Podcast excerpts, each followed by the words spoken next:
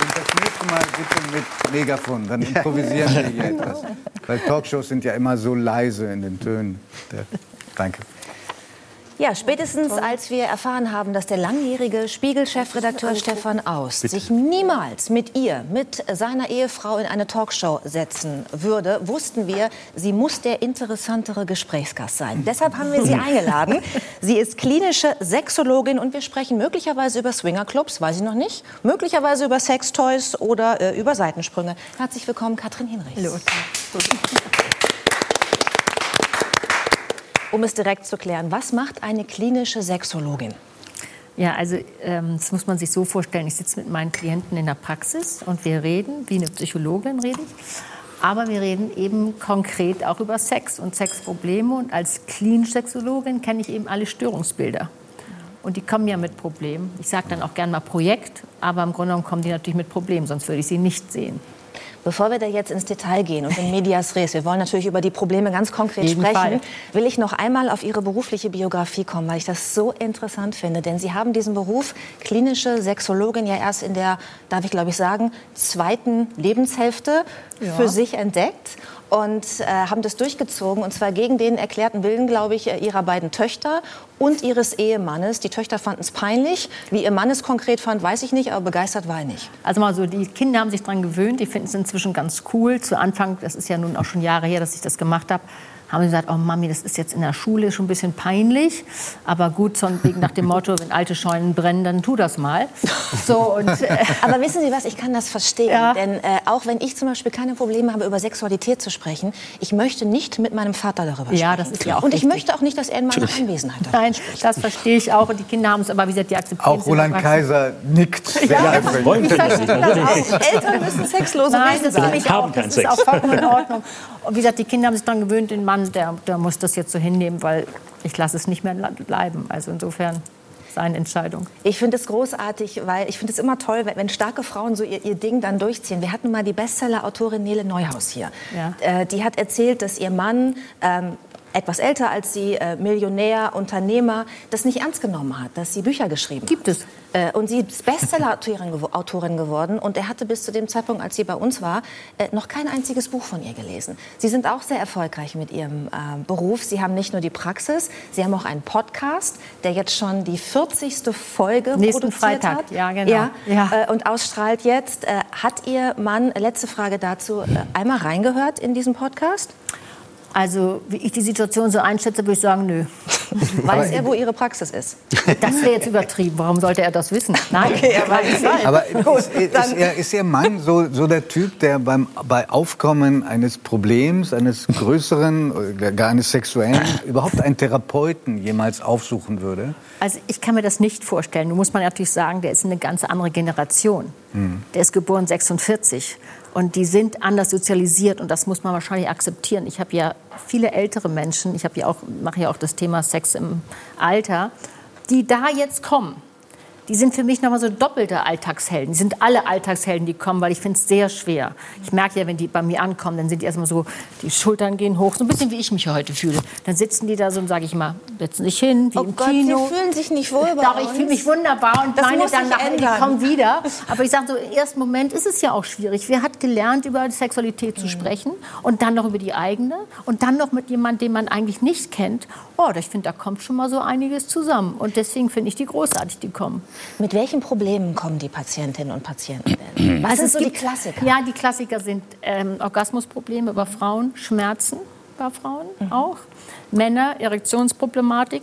Ich gucke jetzt hier mal hoch, gucke rein an. Ähm, Männer, die zu früh kommen, leider bedingt auch durchs Internet, Pornografie, mhm. gerade ganz viele jüngere Männer. Mhm. Dann haben wir ein neues Phänomen, so ungefähr seit zehn Jahren, die gar nicht mehr Aber in der Pornografie kommen, kommen, die doch immer erst nach Stunden. Ist das nicht das, was den Druck dann erzeugt? Ja, das Problem ist, ähm, das ist ja ein Vorbild, was die jungen Leute sehen. Wir wissen, dass die jungen Leute zwischen 90 und 95 Prozent Porno gucken. Die sollen das auch machen. Ich habe da ja nichts gegen. Manchmal ist es ja auch einfach mal eine Idee zu bekommen, wie es vielleicht sein könnte.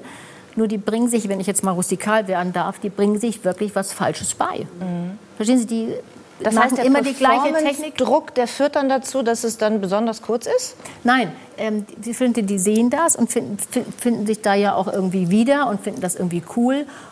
Und sitzen dann vor ihrem Computer und äh, machen das nach oder, oder erregen sie daran. Darum geht es eigentlich. Und dann gibt es so eine sozusagen Genitalerregung. Das verbinden die natürlich mit dem Porno, was ja auch vollkommen in Ordnung. Ich habe ja nichts dagegen. Es geht nur mal darum, wie machen die das? Und die bringen sich, Sexualität ist ein erlernter Prozess, die bringen sich es falsch bei und da könnte man ja erstmal sagen, na gut, dann irgendwann wird es besser werden. Nee, das ist ja so, wenn die das jahrelang gemacht haben, wir wissen das wissenschaftlich, dass das anfängt so mit 12, 13, bis sie 17, 18 sind, haben die mal fünf, sechs Jahre Pornografie hinter sich. Wir sagen Skript, also Verhaltensweisen angelebt. Mhm. So, und dann treffen die es erstmal auf einen Partner oder Partnerin. Dann sieht die Welt anders aus, weil Sie, das ist oft nicht paarkompatibel, was sie sich da beigebracht haben. Aber wie trainieren Sie denn das dann ab? Ja, also erstmal höre ich mir die Situation natürlich genau an. Ich muss es ja verstehen. So, und dann gebe ich denen auch Schularbeiten an. Ich sage auf, ich sage immer, machen Sie dieses, machen Sie jenes. Die machen das auch, weil die kommen hier an, weil sie das verändern wollen. Und deswegen finde ich das ja schon mal ganz großartig. Und ich sage mal, ich bin kein Golflehrer, ich kann, bin kein Tennislehrer, ich kann mir das nicht angucken. Wir sprechen ja drüber, aber es gibt natürlich ganz klare äh, Körperübungen, die die machen können wissen, das ist das Tolle an meinem Job. Deswegen bin ich auch begeistert davon. Irgendwie schade, dass ich irgendwie nicht noch jünger bin. Das könnte ich natürlich noch mehr machen. Aber die, man kann denen mit ein bisschen mehr Wissen, kann man denen so viel mitgeben, dass die sagen, verändern Sie den Körper mal so, machen Sie es mal so. Ich meine, ich, wie gesagt, ich bin rustikal, ich frage da rein, sonst verstehe ich das nicht. Denn jeder Mensch, der da bei mir kommt, hat ja eine eigene Logik, wie er funktioniert. Wie er, sein Körper, wie er atmet, wie er seinen Körper hält, wie der anspannt, all das. Und das bringt eben so viel mehr Wissen. Und ehrlich gesagt, es geht darum, es geht ja um einen genussvollen, eine genussvolle Sexualität weil eine genussvolle Sexualität macht Lust. Und wir haben das große Thema Lustlosigkeit. Das ist ganz ein großes Thema bei mir. Ich wollte gerade sagen, mhm. wir haben ja jetzt gerade über die, die jungen Männer gesprochen, so als ja. Beispiel. Die kommen und die ein komisches Bild haben, eine komische Sozialisierung durch ja. Pornografie. Mhm. Ähm, was ist mit den jungen Mädchen, die kommen? Ja. Ich könnte mir vorstellen, dass die, ähm, also ich weiß es aus dem Freundeskreis, äh, von, von, von den Töchtern eigentlich meiner Freundin, dass die dann äh, denken so, das, was da gemacht wird, das ist irgendwie, ja, das muss man bringen als Frau, das muss man auch alles ja. mitmachen. Ja, und das Fragen. verstört viele. Ja, total. Und ehrlich gesagt, ich... Also Analsex ja, und, und ständig und willig und mal eben alles. über den Tisch legen so. und alles völlig normal. Und das ist irgendwie, was mich ein bisschen deprimiert. Ja, Sie lachen, aber es ist nee, es ist so. Die kommen an und fragen... Beim Herrn Kaiser merkt man, er kommt aus einer anderen Zeit. Es wird ihm unangenehm. So, nein, aber nein, so, gar nicht. wie oft man, man hier spricht, so offen, banal. Ja, mein Gott. Ja, das ist, was früher was ganz Besonderes war, ist heute fast irgendwie normal, gehört dazu. Und was ich manchmal wirklich deprimierend finde, sitzen da wirklich junge Mädchen. Mhm. Die hatten noch gar keinen, also noch gar keinen Penetrationssex, wenn man so. Die haben ja alle gar keine richtige Lerngeschichte mehr. Also ich bin froh, dass ich anders sozialisiert bin. Mhm. Wir haben geküsst, wir haben irgendwie interessante Gespräche geführt, wir haben gekuschelt, all das, das war alles noch, gehört ja alles zur Sexualität. Diese jungen Mädchen kommen an, die gucken natürlich auch Pornografie, vor allem aber auch, weil sie wissen wollen, was von ihnen erwartet wird. Darüber reden wir jetzt hier. Und das, die kommen an und sagen, sagen Sie mal, Sie kennt sich doch aus. Meinen Sie, ich müsste jetzt irgendwie, ich muss mir das gefallen lassen, dass mir immer in den Haaren gezogen wird, dass mich halb gewürgt wird. Glauben Sie, das ist richtig? Ich habe gesagt, nein, das ist nicht richtig. Mhm. Aber woher denn? Der Junge hat es so gesehen und hat gedacht, ach, das gehört wohl dazu. So macht man das. Verstehen Sie, und auch, wir haben ja jetzt wirklich auch noch mal ein bisschen konkret, wir haben in Deutschland sind, glaube ich, die meisten Penisverlängerungen. Woher kommt denn das wohl? Das liegt natürlich auch teilweise am Porno, weil das sind ja alles so, äh, ich sage mal, Pornopenisse, die gibt es ja im normalen Leben gar nicht. Und alle denken, oh, so muss das wohl sein. Was gar nichts bringt, das wissen die gar nicht. Ich hatte neulich einen jungen Mann, der sagt, ja, soll ich das jetzt nicht mehr machen? Ich sage, für was? Ja, naja, also das, immer diese Idee, dann läuft es gut und es sieht super aus. Ich sage am Ende sieht es vielleicht gut aus in der Umkleidekabine, in der Sauna, weil maximal zwei Zentimeter der geht dann nachher Steuerbord und Backbord. Äh, das ist ja auch irgendwie, das kommt aus Hamburg, ja, aber ja. so ist das. Das ist der norddeutsche Umgang mit ja, dem Thema. Ja. Aber, aber, reden wir doch jetzt vielleicht mal nicht mehr über die Jungen, sondern ja. jetzt auch mal so über, ja, Giovanni zum Beispiel ja, möchte angesprochen Mir die ganze Zeit also, fragen, weil ich, ich höre lauter Stichwörter, wo ich denke, ist es denn äh, möglich nach Ihrer Erfahrung, dass man ein lustvolles ähm, Sexualleben hat, auch nach einer oder in einer langwährenden Beziehung? Also das ist so das Hauptthema, wo die alle mitkommen. Finde ich gut, dass, du, dass Sie mich das fragen. Also ähm, ja, das kann man. Also muss man erst mal sagen, eine langfristige Beziehung ist ist schon meistens erstmal so ein Sexkiller. Das ist so. Was ist ein Sexkiller, Entschuldigung? Langjährige Beziehung. Langjährige Warum? Weil das Gehirn fängt an, sich zu langweilen. Und wir wollen ja immer alle Spannung. Also wenn wir jetzt noch mal im Norddeutschen bleiben, würde ich sagen, wir wollen auf der einen Seite hohe Wellen und auf der anderen Seite wollen wir einen festen Anker. Mhm. Ja? Das ist das Erste. Und das Zweite ist die Idee, dass die Sexualität eigentlich immer so bleiben soll wie zu Anfang. Also wenn wir verliebt sind, finden wir alles toll. Ist sogar schlechter Sex guter Sex. Dann höre ich so Sachen, wenn die Frauen, und ich frage dann immer, wann war das denn gut? Ja, wissen Sie, dann kam der aus der Dusche, ließ das Handtuch fallen. Ich war begeistert.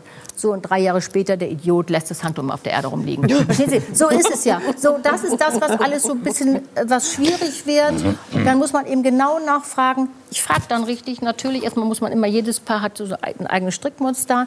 Wann war das gut und was war gut? So, äh, wissen Sie, das ist so total wichtig. Und dann fragt man, wie oft seht ihr euch denn?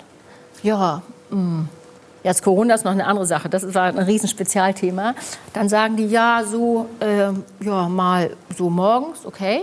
Dann frage ich, und wann seht ihr euch mal, dass ihr wirklich ausgeschlafen da sitzt? Das sind ja meistens Paare, die sind so 40, 50, haben zwei, drei Kinder, Teenageralter. Die Eltern werden langsam krank.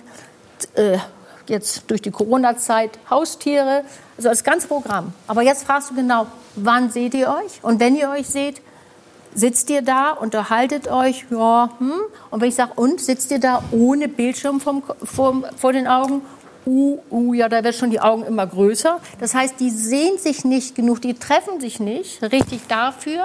Und wenn man jetzt sagt, Mensch, Sexualität, soll ich mich jetzt verabreden, ist ja ein bisschen künstlich. Und bei, bei Paaren, die so unter Druck sind, die sich schon gar nicht so richtig fühlen, das ist ja, kommt ja erschwerend hinzu, wenn die wenig Sex haben, die haben ja den Eindruck, wie gesagt, das muss so sein wie zu Anfang.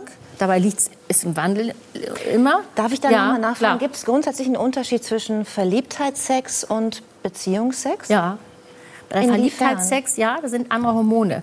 Beim Verliebtheitssex, da sind wir ja immer begeistert. Da will ja, der, will ja die Hormone wollen immer, dass wir immer, also eigentlich Diese immer Sex haben. Brille. Diese rosa-rote Brille. Weißt du, wir wollen, wir sind begeistert, wenn der uns berührt, wenn der uns anguckt. Man ist ja schon hin und weg. Aber wenn die rosa-rote Brille beschlägt, so ich sage dann immer, wenn sozusagen, wenn die Verliebtheit so ein bisschen nachlässt und die Sicht nimmt zu, dann geht die Arbeit los, weil dann musst du dich darum kümmern. Dann, es ist nicht von selbst. Du musst dich verabreden, du musst was tun. Und ich sage immer zu meinen Herren, die da auch kommen, ich sage, wissen Sie, ich bin im ersten Leben BWLer, das heißt Betriebswirt. Ich musste früher Bilanzen verstehen. Okay, Wenn das Gespräch so beginnt, ist doch schon die halbe Miete, oder? Ja, so, es kommt darauf an, wer da kommt. Wenn die so okay. aus der Schifffahrt kommen und so Geschäftsleute noch schnell abgehetzt, die Krawatte, früher hing die noch schief, jetzt kommen sie ohne Krawatte, dann sage ich, wissen Sie was, Ziel Lagemaßnahme. Was wollen Sie denn? Ja, ich möchte mal wieder Sex. Ich sage, ja, kann ich verstehen, ist auch schön. Ja, was mache ich denn jetzt? Ich sage, wann, wann sehen Sie Ihre Frau? Beziehungsweise, was tun Sie? Wie oft sprechen Sie mit ihr? Ja, gibt ja nichts, ist ja eigentlich alles organisiert. Ah, okay. Und ich sage, haben Sie Haustür? Ja. Und wie begrüßen Sie Ihren Hund? Also, wenn der ankommt, der, also der ist so süß, also der kommt von weit, ich freue mich schon. Ja. Und Ihre Frau? Na, was gibt's Neues? Das heißt, ich fange morgen schon an, nett zu sein und meckere nicht rum, dass die Marmeladendose irgendwie nicht da ist, die ich brauchte und all diese ganzen Dinge. Ich setze emotionale Kontaktpunkte und ich nehme sie mal in den Arm und sage auch vielleicht mal was Nettes. Das sind ja eigentlich einfache Rezepte. Ja, das ist, ne? kann ja den anderen wahrnehmen, so, sich Zeit so. füreinander ja, nehmen. Das ist ja gar nicht so eine Aber große Nummer. Es ist, denn, ist, denn, wenn, ist denn, wenn der Sex nicht mehr funktioniert, ist das ein Gradmesser dafür, dass die ganze Beziehung nicht mehr funktioniert, oder sind das unterschiedliche Dinge? Also, das sind unterschiedliche Dinge. Du kannst ja super Sex haben mit jemandem, den du jetzt gar nicht den du vielleicht gar nicht so liebst, da passt das körperlich gut. Aber wenn du dann einen Sex haben willst, sag mal, wenn du einen Orgasmus haben willst, der von der Emotionalität und der von der Genitalität von allem zusammenpasst, wo man sagt, wow, das ist ein richtig gutes Gefühl. Und wenn das dann nicht mehr stattfindet, dann ist das natürlich ein Gradmesser, weil, weißt du, Sexualität ist ja auf der einen Seite die Verbindung, aber auf der anderen Seite auch die Sollbruchstelle. Und es ist vor allem, das versuche ich den Paaren auch immer genau zu erklären, es ist natürlich eine Art von Kommunikation. Mhm. Und zwar die intensivste, die wir überhaupt haben, die älteste, die uns zur Verfügung steht. Und es fühlt sich doch nicht so gut wie an wie eine Körperlichkeit. Und jetzt wollen wir auch noch mal vielleicht Sexualität noch mal neu definieren, weil die meisten verstehen doch Sexualität immer als Penetrationssex. Und ich sage immer, Jungs, bleibt mal ruhig. Nehmt die doch mal einen Arm und zwar absichtsloses Berühren. Ja, nee, also irgendwie, ja, und dann sagen die Frauen zu mir, wissen Sie was, ich kenne das schon. Dann sagt der Freitagabend, mhm, soll ich dir mal die Schulter massieren? Ja, sag und? Ja, weiß ich doch, was da wieder passiert. Also mit anderen Worten, der Leuchtturm kommt sofort um die Ecke. lass es doch mal langsam. Judith, also du hast die falschen Signale. ja, nein, aber dieses, verstehst du, einfach mal so ein bisschen ich natürlicher. vor Fragen. Ja, ja ich glaube, jeder hat gerade... Ja, ich bitte jetzt auf einen kleinen alle Fragen an mich. Ich würde nämlich auch noch, wenn du das noch erlaubst, äh, fragen... Giovanni, du kannst das gerne zu deiner persönlichen Therapiesitzung machen. Ja, absolut. Braucht denn, braucht denn Sexualität eine besondere Vertrautheit oder ist nicht gerade ein bisschen Fremdheit der Schlüssel zu einer guten Sexualität? Ja ist auch eine gute Frage, weil es ist ja so, es ist nicht so, was die Liebe du antriggert, was verboten ist, was neu ist, fremd ist. Das finden wir natürlich alle hot. Das ist richtig hot. Aber was ich interessant finde, wenn Paare schon länger zusammen sind und dann sozusagen das Band nie abreißen. Es gibt ja Paare, die haben nach wie vor guten Sex. Über viele Jahre. Vielleicht wird der Sex im Alter anders kannst eine neue Hüfte, ein neues Knie haben, aber es funktioniert, wenn du dich darum kümmerst. Ja, geht ja alles. Und der Sex ist eben auch ein bisschen anders. Aber die kümmern sich und die lassen das Band nicht abreißen. Das ist so entscheidend. Mhm. Mhm. Ich halte den Mund. Die, die, Männer oder so, die mit Ihnen äh, reden über ihre ja. Probleme, auch fremd? Also erzählen die Ihnen, dass sie sich dann woanders das holen, was sie dann brauchen? Ja, also klar. Also gerade heutzutage, du hast, Sie haben ja eingangs gesagt, Swingerclub. Können gerne du sagen. So. Wir sind so intim Wir sind jetzt so intim mit Gesprächen. Okay. äh, ja klar, ich habe ja totale Schweigepflicht und die kommen natürlich und sagen, ich muss mit Ihnen sprechen, ich habe ein großes Problem. Und es gibt natürlich sehr viele, die Nebenluft ziehen. Klar, ich habe ja Schweigepflicht. Nebenluft ziehen. Ich nenne das jetzt mal so Nebenluft ziehen. Nebenluft ziehen, Seitensprung. Ja, zum Beispiel. Ja, gut. Ich, ich versuche ja immer, dass die Leute dann auch mal so ein bisschen, ich bin ja kein, hum, also kein Humorarbeiter oder Komiker, aber es hilft den Leuten, wenn die so ein bisschen mal lachen, weil es geht so ein bisschen in die Distanz und oh, die entspannen dann so ein bisschen mal und das ist ganz gut. Ja, die erzählen mir das. Klar erzählen die mir das. Ich fand es so interessant, ich habe mich ein bisschen mit Ihnen beschäftigt, dass Sie gesagt haben, wenn man, wenn man du Stress sagen. hat. Äh, du, ja. Also wenn du sagst, ähm, wenn eine Frau reinkommt, und die guckt schon so verkniffen, weil ich sehe da schon an, dass die Stress hat. Und du fragst sie dann als erstes, wie viele Beißschienen haben sie eigentlich schon durchgebissen? Ja, ja. Weil das irgendwie zusammenhängt mit dem ja, Unterleib. Genau so ist es. Da wir jetzt sehr viel über, also Fragen jetzt von Männern kamen, äh, würde ich jetzt auch noch mal eine Frage von Frauen gerne. Äh, stellen. Ja, sehr gerne. Wie sorgt man denn für einen wirklich lockeren, ähm, orgasmusfreudigen Unterleib, äh, obwohl ja. man berufstätig ist, Stress hat und vielleicht noch drei Kinder und in der Corona-Zeit auch noch Homeoffice? So, also das ist natürlich wirklich Jetzt muss man eins mal sagen. Ich beantworte die Frage sofort. Es gibt aber auch gerade in der Sexualität gibt es immer Phasen. Und Corona-Zeit, das war auch wirklich äh, extreme Situation. Wenn du den ganzen Tag mit jemandem da sitzt, Du, wenn du Glück hast, hast ein eigenes Zimmer, sitzt am Tisch, du bist Mutter, du bist vielleicht noch Lehrerin, du bist äh, äh, Ehefrau und, und, und dann siehst du da oder hörst deinen Ehemann, der da auch schon seit Monaten sitzt. Sitzt er im Wohnbeutel, wenn du Glück hast, ist noch ein Hemd, Oberhemd hier an und danach freier Fall, egal. So, dann sitzt der da und, und dann flirtet mit seinen Assistenten. Dann hörst du, wie der mit seiner Assistentin denkst, oh. dann noch irgendwie auf dicke Hose macht und sagt, Mensch, wie toll sie das wieder gemacht haben. Du selbst kriegst überhaupt nicht ein einziges Lob. Also ich finde, dann wird es schon langsam ein bisschen schwierig, oder? Ja, absolut. Und dann ist nämlich so eine Nähe. Man sagt immer, Nähe ist richtig und Distanz ist irgendwie falsch. Nee, das ist so. Jeder hat ja ein unterschiedliches äh, ähm, Bedürfnis an diesen Dingen. Und wenn du dann realisierst, du, realisierst, du hast da, bist verheiratet mit so einer autonomen Zelle, der immer nur fremd flirten kann und sonst und abends sollst du noch den doppelten Salto vom Schrank springen. Also irgendwo, finde ich, hört es dann mal auf. Und dann gibt es eben Phasen, wo du sagst, nein, jetzt mache ich nicht mit. Ja, ja. aber, aber sag noch mal kurz einen konkreten ja. Tipp zum Schluss. Äh, der, der, lockere Unterleib, der Orgasmusfreudige. Ja. Es geht immer um das, ja, es geht um die fluide Bewegung. Also wenn ich die Damen bei mir, äh, die kommen da rein, die müssen so einen langen Flur in meiner Praxis laufen, dann gucke ich schon ungefähr, jetzt im Winter schwierig, wenn die viel anhaben, aber im Sommer kann ich schon genau sehen, wie die gehen. Wie halten die ihr Becken? Wie gehen die insgesamt? Wie sind die Schultern hoch? Das hat ja mit der Atmung zu tun.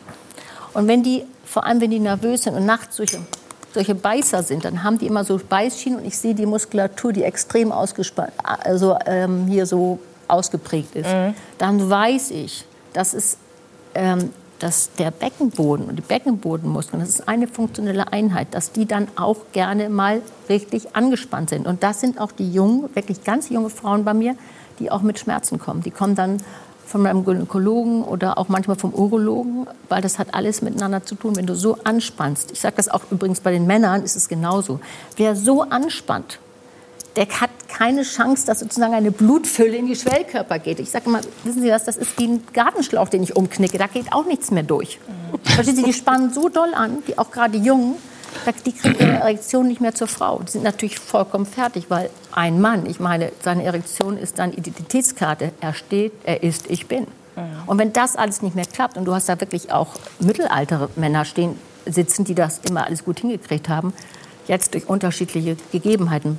Pornografie hat zugenommen, insgesamt sind die vielleicht ein bisschen rundlich geworden, kümmern sich nicht um ihre Gesundheit, hm, dann wird das langsam schon ein bisschen schwierig.